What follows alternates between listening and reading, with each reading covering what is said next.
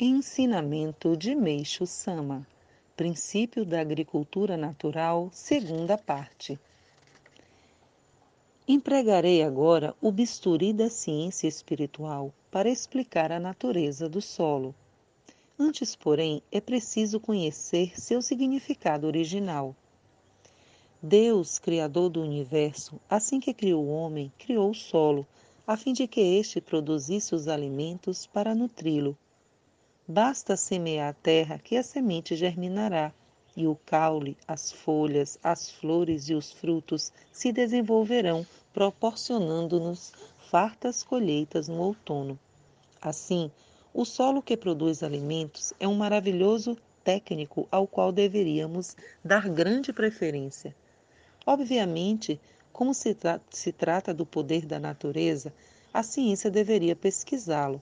Entretanto, ela cometeu um grande erro, confiou mais no poder humano. Mas o que é o poder da natureza? É a incógnita surgida da fusão do Sol, da Lua e da Terra, ou seja, dos elementos fogo, água e solo. O centro da Terra, como todos sabem, é uma massa de fogo a qual é a fonte geradora do calor do solo. A essência desse calor, infiltrando-se pela crosta terrestre, preenche o espaço até a estratosfera. Nessa essência também existem duas partes, a espiritual e a material. A parte material é conhecida pela ciência com o nome de nitrogênio, mas a parte espiritual ainda não foi descoberta por ela.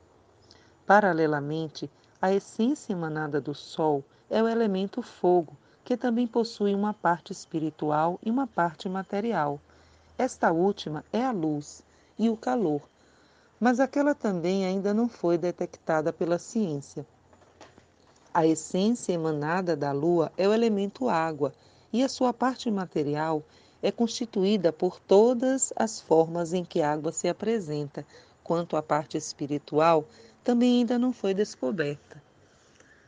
O produto da união desses três elementos espirituais ainda não detectados constitui a incógnita X, através da qual todas as coisas existentes no universo nascem e crescem.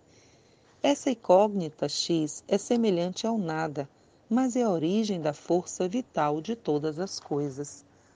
Consequentemente, o desenvolvimento dos produtos agrícolas também se deve a esse poder. Por isso, podemos dizer que ele é o fertilizante infinito. Reconhecendo-se essa verdade, amando-se e respeitando-se o solo, a capacidade deste se fortalece espantosamente. A agricultura natural é, pois, o verdadeiro método agrícola, não existe outro. Através de sua prática, o problema da agricultura será solucionado pelas raízes. Sem dúvida, as pessoas ficarão boquiabertas, mas existe outro fator importante. O homem, até agora, pensava que a vontade e pensamento, assim como a razão e o sentimento, limitava-se aos animais. Entretanto, eles existem também nos corpos inorgânicos. Obviamente, como o solo e as plantações estão, naquele caso, respeitando-se e amando-se o solo, sua capacidade natural se manifestará ao máximo. Para tanto, o mais importante é não sujá-lo, mas torná-lo ainda mais puro. Com isso, ele ficará alegre e, logicamente, se tornará mais ativo. A única diferença é que a vontade e pensamento nos seres animados é mais livre e móvel, ao passo que o solo e as plantas não têm liberdade nesse movimento.